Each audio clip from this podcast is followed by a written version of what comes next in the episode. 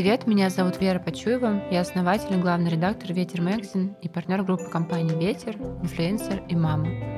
В этом сезоне мы говорим о том, что могут испытывать люди во время развода, постродовой депрессии, увольнения или сокращения на работе, если они или их близкие сталкиваются со смертью.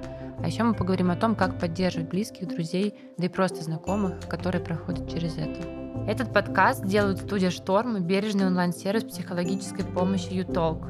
«Ютолк» понимает, как сложно найти подходящего психолога и берет эту часть работы на себя. Вы заполняете анкету, алгоритмы или сотрудники подбирают для вас подходящего специалиста. Все психологи сервиса проходят отбор на профессионализм и этичность, а заниматься можно онлайн из любой точки мира. Специально для слушателей подкаста мы подготовили подарок – промокод «Подкаст», который даст скидку 20% на первую консультацию. Мы оставим его в описании.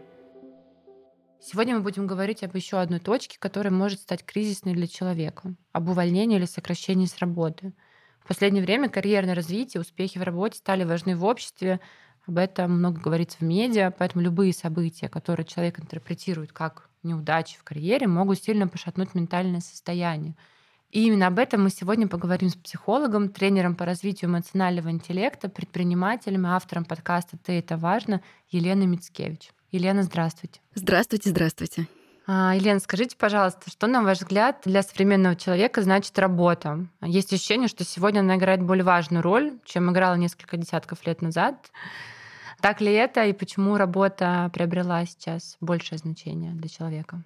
Но здесь, мне кажется, вопрос сравнения, он такой очень относительный, как всегда, потому что вопрос, с каким периодом, конечно, мы сравниваем. Если с периодом и 15, и 20, и, не знаю, даже 30, и 40 лет назад, я не уверена, что разница такая большая.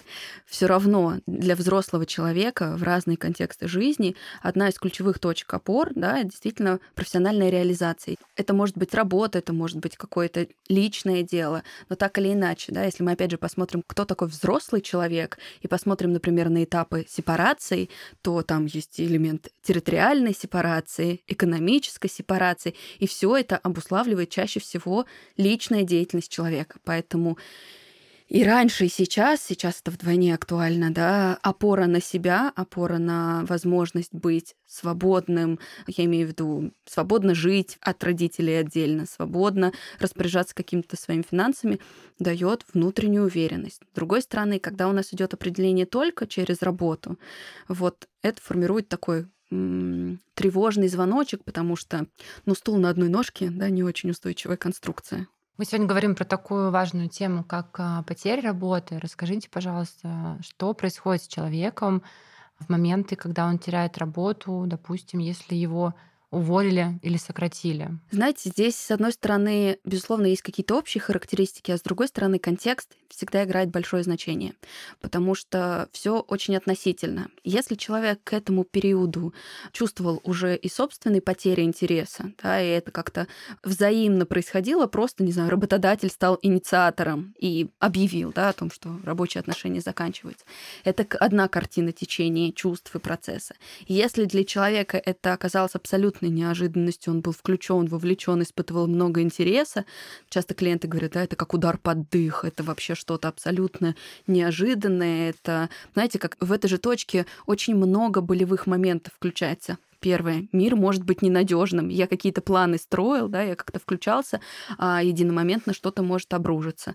Страдает в этой точке самоценность, да, что я сделал не так, а почему происходило это со мной. Часто запускаются разные когнитивные искажения, в том числе персонализации. То есть, конечно, бывают чисто экономические факторы, когда по большой любви прощаются с ценным сотрудником, ну просто потому что, да, компания переживает сложные времена. Но даже в такие ситуации, а вдруг, а может быть, если бы я был бы еще ценнее, а меня бы как-то сохранили. Знаете, ассоциация с землетрясением потрясываться начинает, восприятие самоценности человеческой, профессиональной, да, включается чувство вины. И, как я уже сказала, да, имеют детали контекст, элементы, да, если у человека, не знаю, подушка безопасности, если у него какая-то внешняя опора на кого-то из близких, да, каким он выходит после увольнения.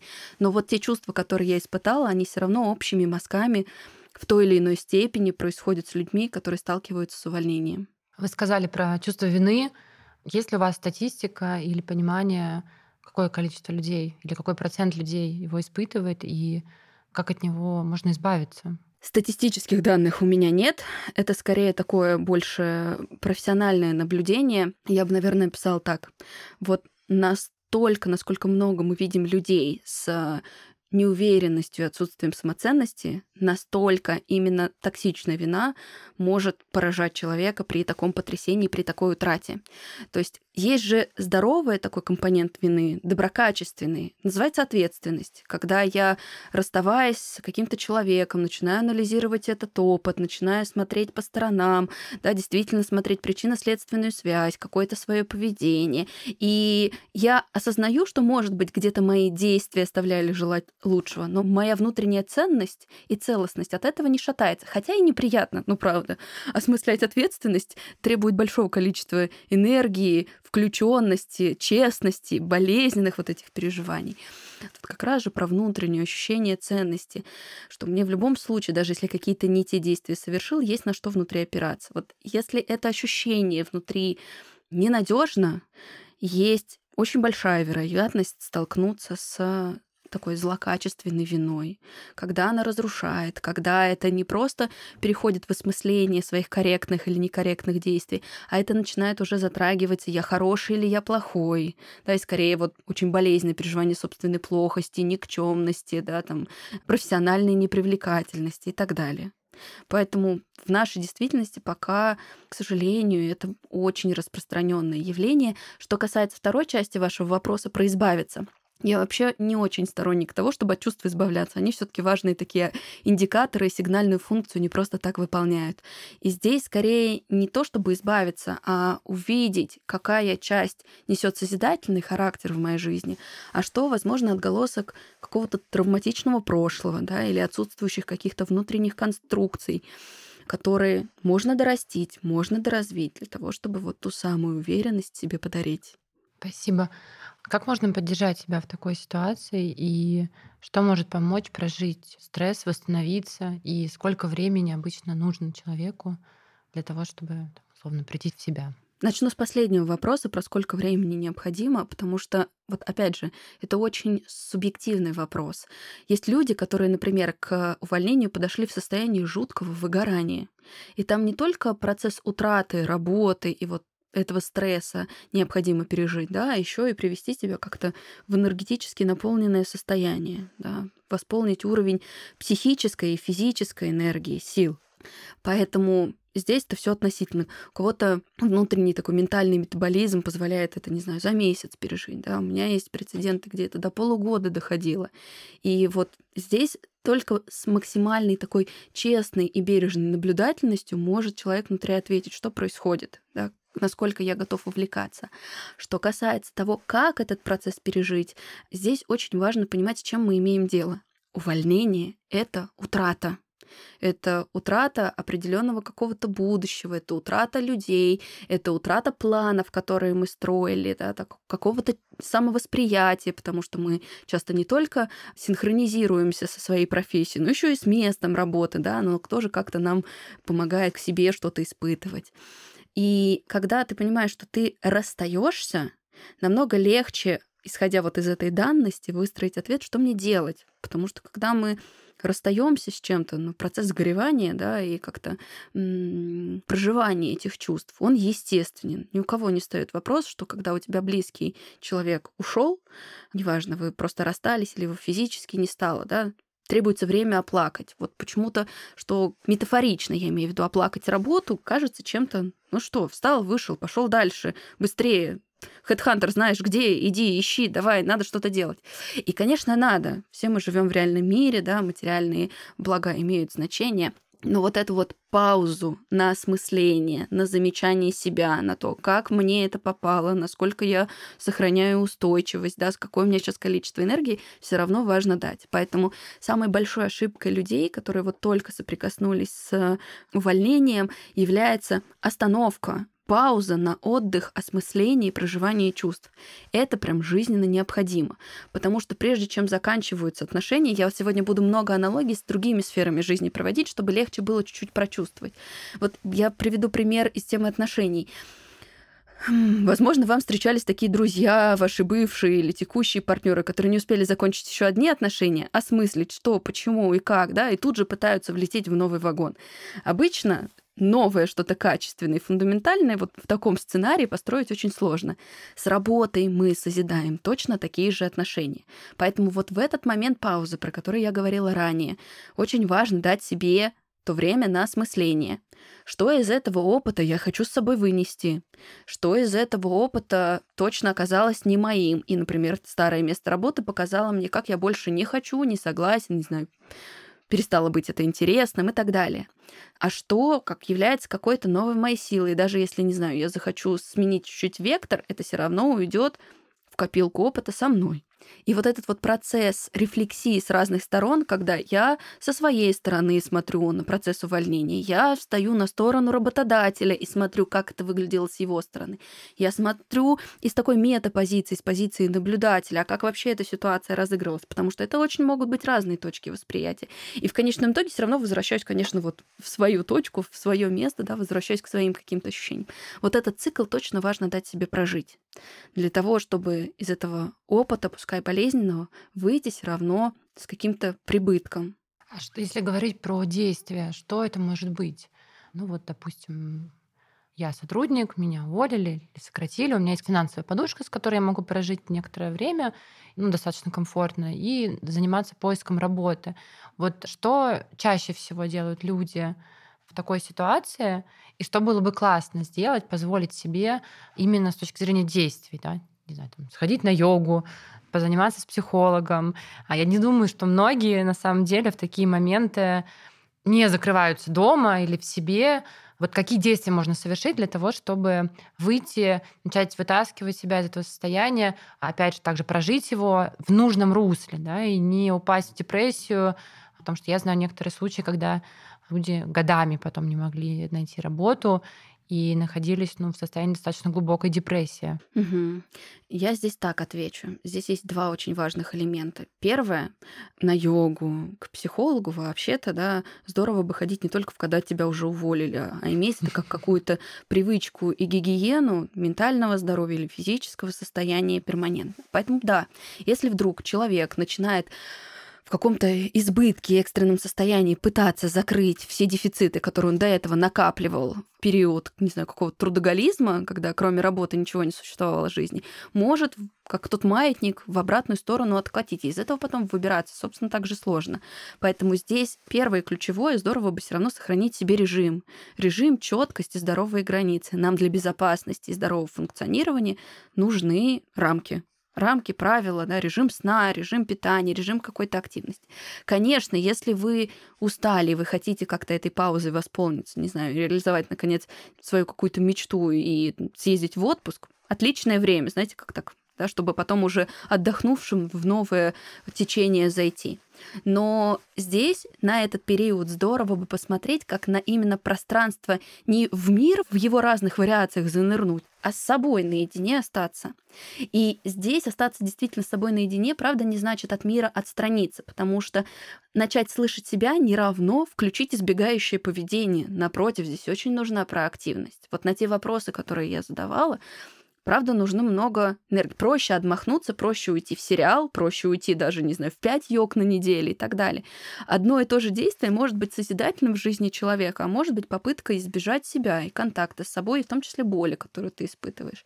Классно, если вы зададите себе новую рутину, но есть вероятность, если до этого вы жили, знаете, сейчас так метафорично опишу, только в контакте, находясь с внутренним взрослым, который надо, делаем, работаем, функционально к себе относились, а тут вы создали такой пространство для внутреннего ребенка, то, конечно, вернуться в состояние здорового напряжения будет непросто. А нам, помимо границ, нужен еще и баланс. Напряжение, расслабление, напряжение, расслабление. У нас так происходит здоровое развитие. У нас так, не знаю, мышечный корсет строится, у нас так, э, не знаю, ментальное какое-то развитие строится, у нас так карьерная реализация строится. Кто хорошо поработал, тот хорошо отдыхает, да, и вот этот баланс все равно и в процесс увольнения нужно держать.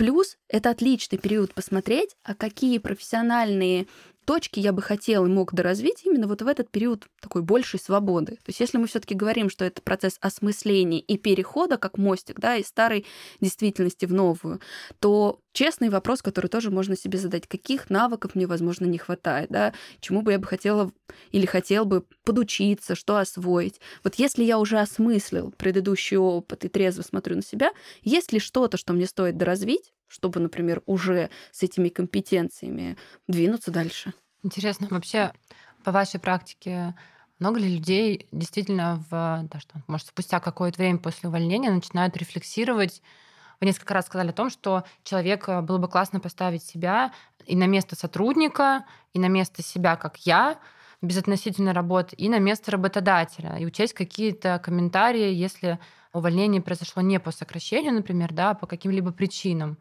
Потому что мне кажется, возможно, я не права, но то, что я вижу в нашей работе, чаще всего, неважно по какой причине произошло расставание, в большинстве случаев, и я знаю это также от огромного количества наших друзей, коллег, предпринимателей, он уходит с обидой на компанию, с обидой на руководителя. Неважно, сколько лет команда вкладывала, допустим, в тебя знания, опыт, профессионализм, рост, поощрение и так далее. Вот как, на ваш взгляд, в такой ситуации не уйти с обидой, хотя она и также имеет место быть. Человек угу. абсолютно свободен, и он может чувствовать то, что он чувствует, это классно. Но как не уйти с обидой на то, что вот все вокруг плохие, а я вот такой хороший, и меня не ценят. Угу. А вы с какой позиции это задаете? С позиции человека, который эту обиду испытывает, или с позиции руководителя, который переживает, чтобы от него с обидой не ушли? Потому что это будут разные варианты ответа. Ну, про руководителя я бы, наверное, потом поговорила, чуть попозже. Я была в позиции сотрудника, с которым мы попрощались, который действительно считал, что его недооценивали в финансовом а, плане и в, не замечали его работу, это было много лет назад, до того, как я начала заниматься предпринимательством, но я действительно реально внутри себя несколько лет держала обиду. Я была молодая совсем еще, но я держала в себе обиду на своего руководителя. Сейчас мы очень круто общаемся. И я сейчас получаю фидбэк, что они до сих пор считают, что я один из самых лучших их сотрудников за все время в бизнесе, когда я была, мне там было 23 года. Но вот именно я много лет жила после расхода, наверное, это не было увольнение, да, это был такой расход болезненный, жила с обидой на то, что вот я такая замечательная, классная, вообще обалденная, все умею, суперценный сотрудник, а меня вот так вот поставили за дверь и сказали, ну все, иди. Как сделать так, чтобы в жизни человека появилась здоровая рефлексия и не было ухода в обиду или ухода в свою неполноценность?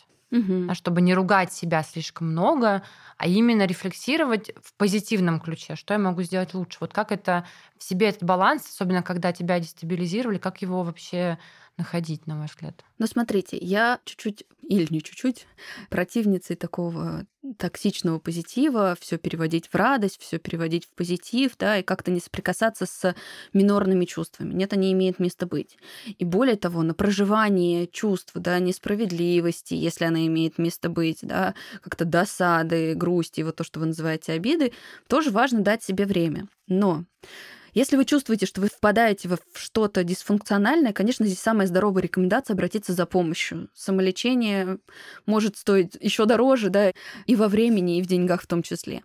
Но здесь, если дать прям конструктивный ответ по поводу обиды, очень важно понимать, что такой базовой эмоции, как обиды, у нас нет. У нас есть две эмоции, которые часто внутри обиды существуют. Это грусть и злость. И их очень важно растождествить. Если мы посмотрим на их функции, да, то грусть нам очень часто показывает, что что-то, не знаю, опустело или вообще не существовало. Ну, то есть, да, отсутствие чего-то. Злость же помогает нам приобретать, отстаивать, да, иметь какую-то ценность важную для нас. Поэтому испытывать эти два состояния грусти-досады-обиды или, например, обиды-злости, более уже ярко выраженной, часто бывает вполне нормально при том или ином варианте исхода. Да, когда человек говорит, я хочу быть признанным, я хочу, там, не знаю, больший доход. И это про злость, да, которую можно, если нет навыка проживать злость открыто, завернуть так, ну, я обижаюсь, мне не додали. Это чуть-чуть более детская форма, но тоже имеет место быть. И вот здесь рекомендация на этот ответ. Посмотреть, какие потребности у вас в этом зашиты. Только забрать их с собой. Потому что, ну, правда, работодатель может недооценить. Ну, у него может емкости потенциала не быть для вас. Да. Может быть, вообще у работодателя в другую сторону функции и, э, и развития уходит, и вам не по пути, и вы тоже себя чувствуете, да, недопризнанным, не, там, не знаю, э, долюбленным в профессиональном смысле. Может ли быть в этой точке злость? Может. Но ну, вы не встретились, да, у вас есть одна потребность, а вам ее не удовлетворили. Только здесь очень важно за эти потребности забрать ответственность себе. Хорошо, это место вас как-то не допризнавало, не дало вам возможности реализовать финансовый, когнитивный потенциал. Прекрасно. Пускай эта энергия, то, что вы назвали обидой, я бы здесь вот назвала в этом случае злости, поможет двинуться вам дальше. Я хочу. Тогда если здесь у меня чего-то нету, чего я хочу, как я могу направить это топливо на свое будущее, на вектор развития. Если же мы говорим о том, что мы вдруг там, при расставании натолкнулись, что у нас что-то, не знаю, прекратилось, да, вот стало отсутствовать, что раньше вот такие были ценности у компании, а сейчас другие, или там вот раньше так руководитель относился, а сейчас у него другие запросы, да, это вот про ту самую грусть. Но и отгрустить себе очень важно. Еще раз говорю, ключевая задача разложить, да, на такие на атомы эту обиду и посмотреть, что за ней про меня. Мы очень часто держим фокус внимания вовне. Вообще это такая привычка мышления осмыслять события своей жизни через внешние обстоятельства. Он сделал, они поступили, там, не знаю, да, а вот так случилось, и не замечать свою реакцию, и не замечать свои чувства. В увольнении как никогда, как в принципе в любом кризисе, который проживает человек, это не всегда связано с утратами, это может быть просто межличностный кризис, очень важно держать фокус внимания на себе. Что со мной происходит? Что я чувствую? Да, вот где мои точки развития, а где мои точки утраты, чего не получилось, да, и каждому состоянию очень важно дать время и видимость для того, чтобы это прочувствовать и прожить. Спасибо. А как понять, что твой близкий человек, переживающий сейчас такую утрату, находится уже на грани какого-то глубокого состояния и не справляется самостоятельно? Есть ли какие-то факторы, которые этому способствуют? Эм, как это распознать? И как можно поддержать своего близкого человека, который потерял работу, потому что вы также сказали, что часто очень общество, на которое мы все так или иначе э, хотим мы не хотим, э, опираемся, говорит, да ладно, ну что такое, ну потерял работу, действительно, да, вот э, тебе там список сайтов, давай я поспрашиваю знакомых, еще что-то. То есть у нас действительно не дается времени, если у нас погиб или ушел человек близкий, то это как-то оправдывает, да, возможность погревать, попереживать, прийти в себя, а тут как будто бы мы все такие роботы, которые должны кому-то что-то, да, и мы не оставляем себе времени, возможности на то, чтобы прожить это. Как помочь близкому человеку, если это случилось не с тобой, а с твоим другом или членом семьи? Очень важно держать в голове идея о том, что помощь это не всегда функциональная, опять же, история. Не хотите относиться к человеку функционально, не предлагайте ему функциональные решения. Вообще, вот точка ответственности за то, что человек решить, сделать и найти выход может сам с точки зрения действий, это очень важно да, в процессе проживания кризиса, потому что в противном случае включается некоторая инвалидизация, и мы начинаем близких своих обкрадывать. Мы пытаемся своей энергией их накачать, вместо того, чтобы дать им возможность опереться на свои переживания, в том числе и неприятные. Многим кажется, что мотивация двигаться вперед это только что такое светлое, одухотворенное, но нет. Иногда вот та же самая злость и обида могут быть топливом. Здесь задача задать человеку вопрос, а он в чем нуждается. Может быть, ему правда хочется выговориться и как-то разрешить эти чувства вербализировать. Но здесь очень важно соотносить. То, что одному может быть необходима помощь, не означает, что у вас автоматически есть на это емкость. Мы пытаемся часто функционально компенсировать. Я не могу тебя послушать, у меня у самого коробочка переполнена, но давай я включусь, я с тобой что-то делать начну. А человеку это может быть не надо. Поэтому здесь для того, чтобы помощь случилась качественной, в первую очередь нужно задать непосредственно человеку вопрос, в чем он нуждается, а во-вторых, себе честно ответить, у меня сейчас есть емкость дать ему именно это. И вот здесь случается такая очень важная магия, когда мы ощущаем, что мы не одни, когда мы ощущаем, что близких иногда есть с нами чем поделиться, Поделиться временем, поделиться, не знаю, заботой. Может, человеку надо, чтобы, не знаю, за ним поухаживали физически как-то, да, может быть, просто составить ему компанию, когда он сам будет сидеть на этих же сайтах и искать. Может быть, это помощь, не знаю, каким-то контактом или еще чем-то. Это абсолютно разные сценарии. Просто мы вот в такой своей проактивности и деятельности привыкли мыслить, ну все, потерял, нужно тут же найти, закрыть, решить, сделать. Жизнь же в реальности оказывается сложнее. А как поговорить с партнером, если это вы потеряли работу, и если, например, в семье общий бюджет, и знаю, там, пара вместе идет, допустим, да, в каких-то своих карьерных начинаниях, с пониманием того, что сейчас половины бюджета на расходы в семье не будет. Как об этом этично и безопасно сказать, чтобы не получить в ответ какой-то негатив. Вы имеете в виду, как сказать своему партнеру, что вас уволили? Ну да, да. Угу. Но здесь, наверное, прямой ответ имеет самый положительный эффект. Другой вопрос, что это правда должно быть как-то в, в удачный момент сказано. Ну, не то, что в удачный, наверное, чуть-чуть не та формулировка, но, не знаю, не то, что между делом. Ну, то есть степень важности, это важно соотносить с контекстом, в который вы вносите эту информацию. И по большому счету, наверное, это ключевая рекомендация, а все остальное это честный диалог, потому что имеет ли право ваш партнер на проживание своих чувств? Конечно, имеет. У нас есть иллюзия, что вот если мы двое взрослых сошлись, то мы вроде как вместе, да, но если что, сложности отдельно. Что, меня твое не касается, тебя мое не касается. Это не так. Проблемы одного это всегда проблемы системы, особенно если эта система как-то вот заключена сама с собой, как, например, общий бюджет. И здесь очень важно понимать, конечно, не только для вас это будет и стресс, и утрата, и шок, для вашего партнера в том числе. Вопрос, вы против друг друга в этой точке или против какой-то сложности, которая сейчас пришла в вашу жизнь. К сожалению, от утрат никто не застрахован. И здесь, конечно, очень хочется надеяться на зрелость второго человека, второго партнера, да, потому что локальная реакция расстроиться, огорчиться, впасть в какой-то стресс, просчитывать тут же бюджетом, не знаю, насколько нам хватит. Ну, это естественная реакция, но при этом сохраняя устойчивость и не виня человека, который потерял работу. Это я уж скорее для второй стороны говорю. А для человека, который вносит эту информацию, ну, с тем же самым признанием, да, сейчас будет какой-то непростой период. Сейчас вы будете проживать утрату, и это будет откладывать отпечаток и на ваших близких у нас, знаете, как вот почему есть такое понятие, как колесо баланса? Почему вообще колесо? Да? Потому что равнозначность элементов сфер жизни дает возможность нам плавность течения по жизни. Как только у нас выпадают какие-то сферы, это очень большая иллюзия думать, что все остальные сферы с этим не взаимосвязаны. Ну, подумаешь, у меня просело здоровье, но работать-то я нормально могу. Ну, подумаешь, что у меня я потерял работу, но в отношениях-то все хорошо. Нет.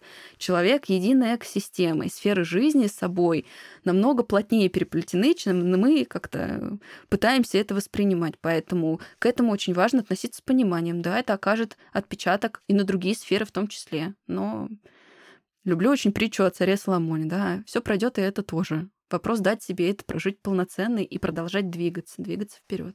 Есть еще такой феномен, как выгорание от поиска работы, когда длительные поиски не дают результата, и человек не может закрепиться на каком-то одном месте работы.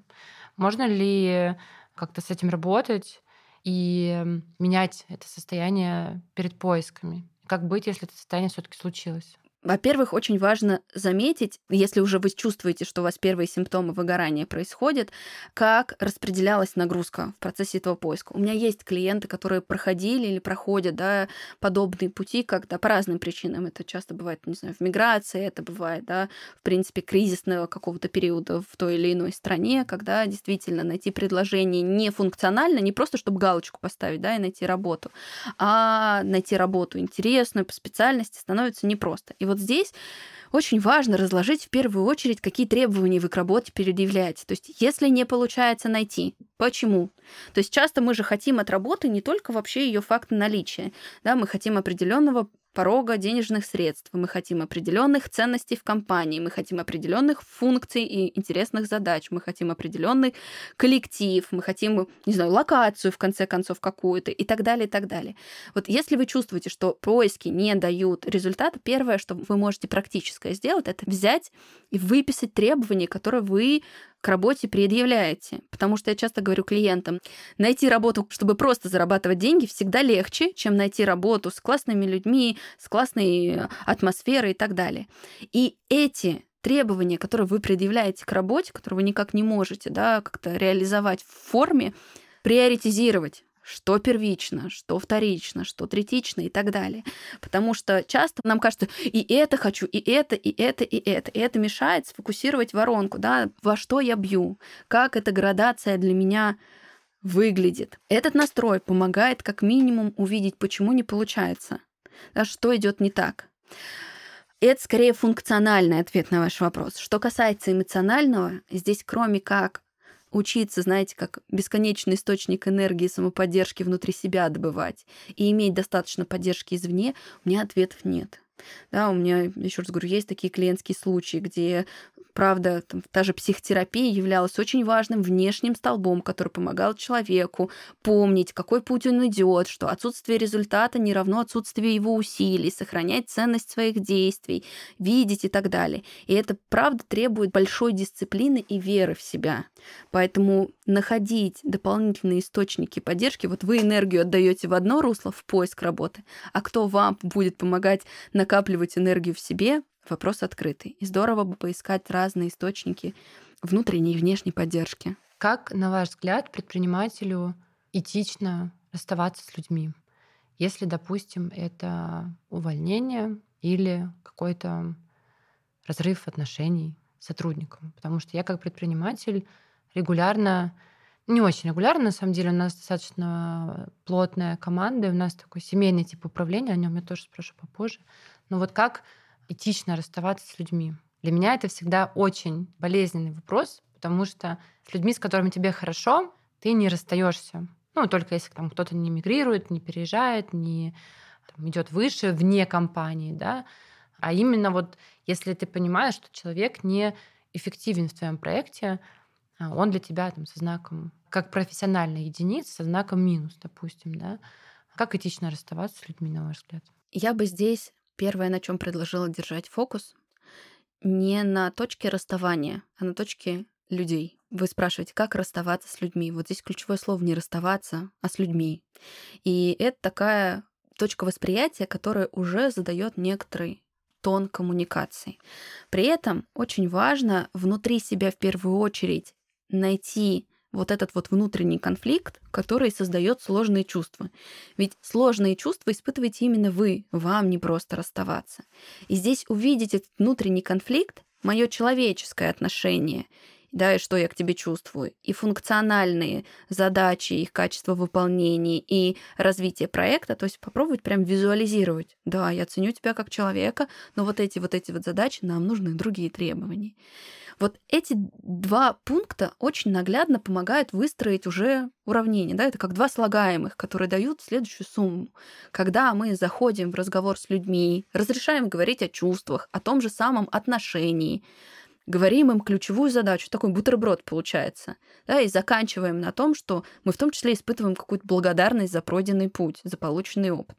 Очень важно, самое главное в себе, найти искренность, потому что когда нам это, нам очень приятно было с тобой поработать, и ты понимаешь, что это какая-то формальная фраза, ну, конечно, остается неприятное послевкусие у человека, который это говорит, и уж тем более у человека, который это слышит. Поэтому держать вектор на том, что это правда человек, у вас непростые чувства, у него сейчас будут непростые чувства, это точка вашего объединения. Вы расходитесь функционально, но момент грусти и сложности переживания этого момента, он помогает, облегчает называть вещи своими именами. И я здесь приверженца, как предприниматель в том числе, искренности. Есть очень хорошая практика в гештальтерапии, которая называется молитва гештальтиста. Там есть важные слова. Я сейчас не буду всю ее зачитывать, но вот несколько строк там есть такие ты делаешь свое дело, а я делаю свое. Ты приходишь в этот мир не для того, чтобы оправдывать мои ожидания, а я прихожу в этот мир не для того, чтобы оправдывать твои ожидания. И мы можем с тобой встретиться, а можем нет. И так, и так может быть. И вот эта вот история, что мы можем встретиться, можем какой-то вместе путь пройти, а потом можем расстаться, и эта встреча перестанет быть для нас актуальной. Да? Я здесь не физическую а встречу каких-то ценностей, потребностей, задач имею в виду. Вот разрешить себе прожить и грусть и благодарность и четкость, структурность, почему это расставание происходит. Тогда становится прозрачно. Вот опять же, это про границы. Когда мы задаем четкость человеку причин. Нам сложнее всего, психике нашей сложнее всего реабилитироваться в неопределенности.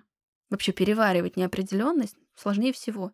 Легче услышать, что ты сделал вот это и вот это не так, а нам нужно вот это и вот это следующим образом, чем ты такой хороший, но просто компания двигается дальше, поэтому мы приняли решение с тобой прощаться. И ты не понимаешь, за что зацепиться, что в тот самый опыт дальше перенести, как осмыслять это. Поэтому искренность, но в корректной форме самое главное решение при увольнении. Спасибо. Мы сейчас очень часто замечаем, собеседую ребят, причем ребят э, на какие-то стартовые позиции, либо в редакцию, либо в магазины в наши, либо на фестивале в агентство. Ну, в общем, какие-то стартовые позиции. То есть там ребята 18-22.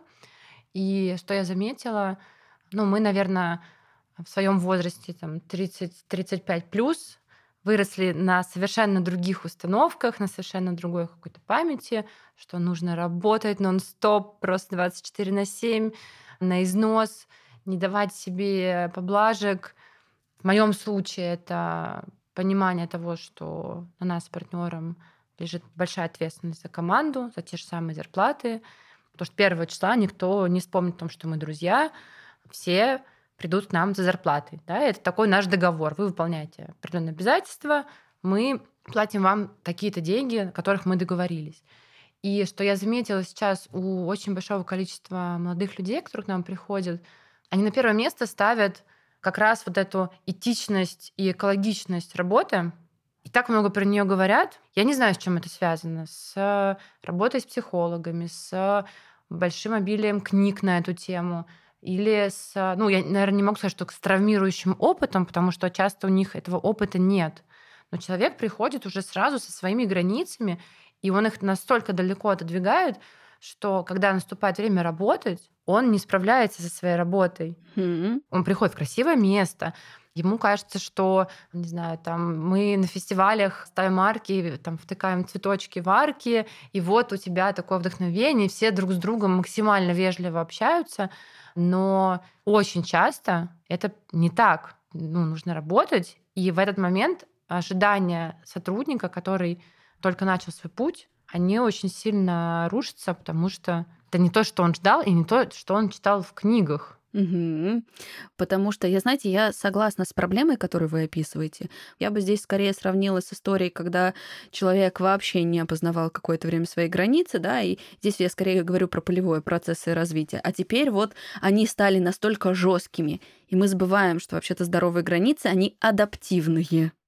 И да, это действительно является частью проблемы, когда люди забывают, что функциональность-то мы уходим от ее перекоса перенапряжения, но ее необходимость остается актуальной. Да, и мы что в первую очередь мы все равно ищем человека, который будет отдаваться. Собственно, почему я сказала, база — это какие-то требования, за которые, если у нас складывается классный тандем, потом плюшек, надстроек будет огромное количество. И только такая последовательность. Да, мы отдаем друг другу обязательства, да, и на фоне этого, на фоне надежного фундамента уже строим стены, уют и комфорт и так далее. И здесь проблема-то кроется в следующем. Отсутствие насилия не означает отсутствие необходимости прикладывать усилия усилия из нашей жизни никуда не уходят. Вот эту разницу очень важно прочувствовать. А сейчас, правда, есть некоторая тенденция в такую атрофированность усилий. Да? Напрягаться, как я говорю, сокращаться. Люди не понимают, как и зачем. Потому что, да, мы не просто так видим тенденцию, когда какая-то благополучная среда, у людей не формируется опыта, а почему, да, как вообще это включаться? Как из той э, присказки быть той лягушкой, которая лапками, в общем и целом, гребет и выгребает. Поэтому, ну, мне таким людям, которые вдруг себя обнаружили в подобном опыте, хочется сказать, что лучше вы сейчас услышите и поймете, например, об нашей подкаст, да, эту какую-то истину, чем жизнь не очень приятный опыт даст. Потому что при всей тенденции работодателей сейчас становиться бережными, экологичными, количество неэкологичных никуда не делось. И есть вероятность, что вас занесет, да, и как-то вот и правда прокрутит. И очень хотелось бы, чтобы этого опыта вы не избежали, но, к сожалению, часто люди именно на своих ошибках, на своем опыте как-то растут и развиваются. Поэтому здесь ваша задача, я могу только порекомендовать, все равно сохранять здоровую требовательность. Вы как работодатель, тем более как достаточно хороший работодатель, имеете право что-то и спрашивать в ответ. Очень важно вот в семейных отношениях не впадать в роль родителей и детей. То, что вы с точки зрения функций стоите над, как руководящее звено, не означает, что вы с точки зрения эмоциональной емкости, сверхпонимания превращаетесь в такого родителя, который ребенку прощает ошибки. Нет. Вот это все равно, с одной стороны, иерархия, с другой стороны, позиции взрослый-взрослый, где могут быть какие-то взаимные требования к вам в виде зарплаты, у вас в виде исполнительности, они имеют место быть. Они, собственно, и дают нашу динамику. А как сотруднику вести себя во время увольнения? Понятно, что мы не сможем предсказать свои эмоции, не сможем заранее знать, что нам скажет работодатель, наш руководитель.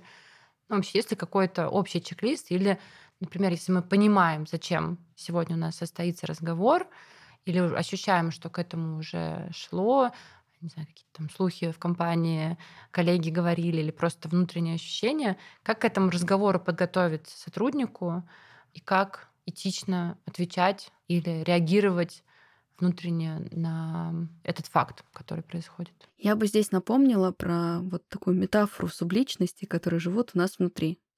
У нас есть ребенок наш такая чувствующая, творческая, дающая нам энергию часть. У нас есть часть, которая называется внутренним родителем, и он может быть, конечно, критикующий, вечно сравнивающий, обесценивающий, но наша вообще-то задача вырастить его в любящего, умеющего утешать и поддерживать, да, то, что часто в психотерапии происходит. И у нас есть внутренний взрослый, который отвечает вот как раз-таки за функциональность, за ответственность, за выполнение сроков, обязательств, зарабатывание денег и так далее, так далее, так далее. И здесь я бы разделила вот ответ на этот вопрос на две части, на контакт с двумя частями. Первое, что очень важно задать. Да, сейчас кто-то будет говорить, что твои действия какие-то не такие. И это скорее направлено к нашей сверх такой чувствительной детской части. Как я могу тебя утешить? Да, и вот это вот обращение внутрь себя, как себя поддержать, в каких ситуациях может быть как-то непросто, какие слова было бы болезненнее всего услышать и как-то их разрешить себе уже прожить, это уже контакт такой родительской детской части.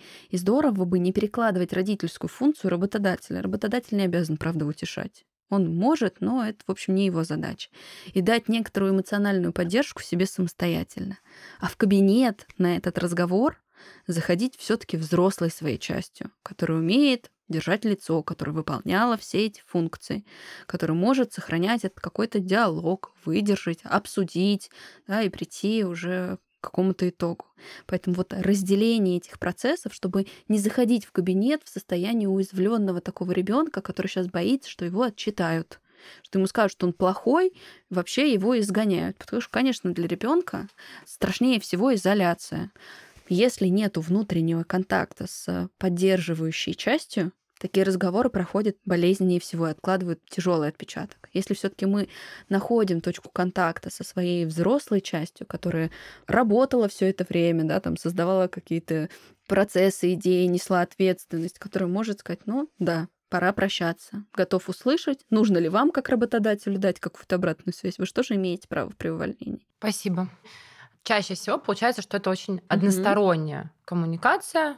Человек а, сажают, не знаю, в кресло, на лавочку, что-то ему говорят, какой-то набор слов, э, очень этичных, иногда не очень этичных, какие-то свои дать комментарии, но вот нужно об этом спросить руководителя, или можно все-таки подготовиться заранее и тоже дать какой-то фидбэк э, полезный, здравый, конструктивный, или все-таки для психики безопаснее условно разойтись, закрыть дверь и забыть об этом. Без какого-то диалога друг с другом. Все-таки рабочая сфера находится в пласте взрослых взаимоотношений. Взрослые взаимоотношения, да, это история открытая и двусторонняя. Ну, это такая база, да, то, с чего как-то хочется войти в ответ на этот вопрос. Поэтому вот то, что вы проговорили, да, это есть взаимное право. Если вы чувствуете, что вы идете уже к увольнению или к расставанию вообще с работой, осознать как бы свое восприятие и свою здоровую критичность конечно, имеет место быть. Это в том числе некоторая опора, как понимание, что где-то я ок, где-то они ок, где-то мои действия некорректны, где-то это место работы, ну, реальное, не идеальное, да, чтобы была возможность вести переговоры. А дальше это вопрос опций. Есть ли в данном разговоре место или нет? Потому что вы сами сказали, бывают такие монологи, где ты, в общем и целом, не очень сильно тебе и места хватает. Но это, как некоторые, кстати, тоже симптом поведения руководителя, потому что поговорить при расставании в любых отношениях это важно.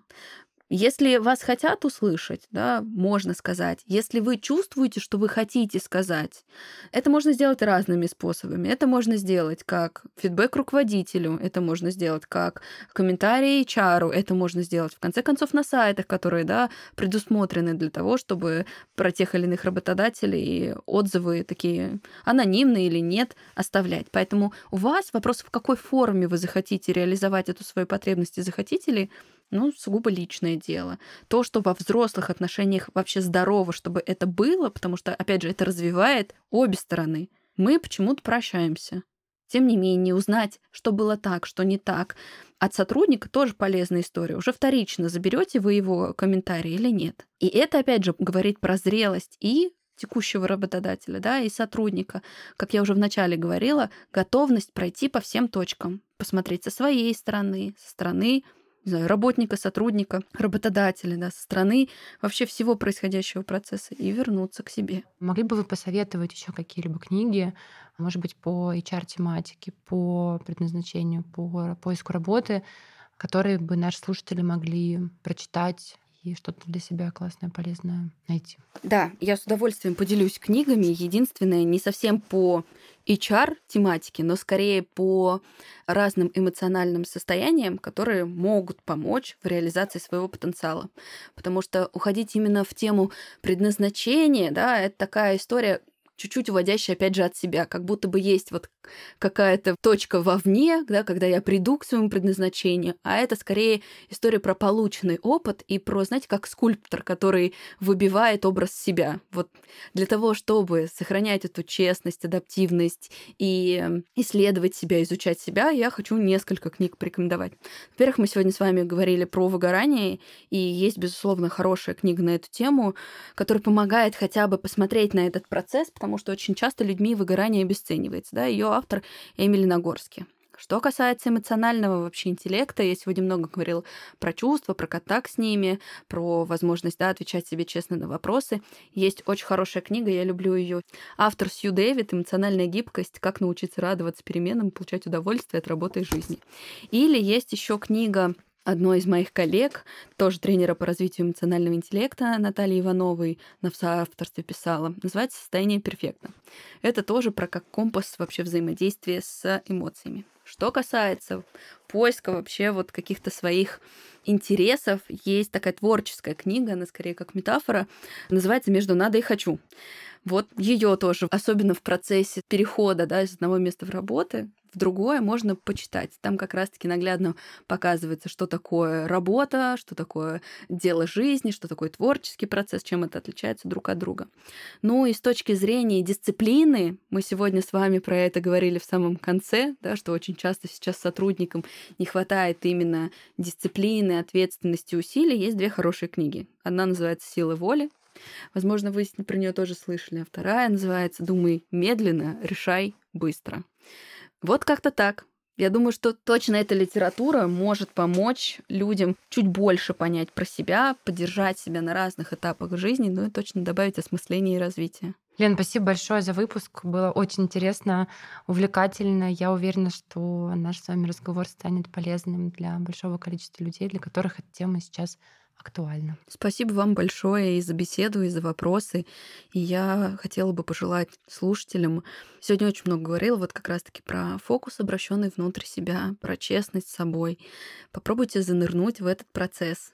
Это исследование дает огромное количество и сил, и мотивации, и уверенности в себе. Вас мир намного больше, чем вам сейчас, возможно, кажется. И находясь в контакте с миром внутри себя, разные переживания, потрясения, утраты в мире вовне на порядок легче проживать. Спасибо. Этот подкаст выходит благодаря сервису психологической помощи ЮТОК. ЮТОК помогает найти подходящего психолога. Все специалисты сервиса проходят отбор на профессионализм и этичность. В описании подкаста вы можете найти промокод «Подкаст», который даст скидку 20% на первую консультацию. Если вам понравился этот выпуск, то ставьте сердечки на Яндекс Музыке, подписывайтесь на новые эпизоды в любом приложении, где вы нас слушаете. А еще оставляйте комментарии в приложении Apple Podcasts, если вы слушаете нас там. Нам очень важно знать, что вы думаете о подкасте.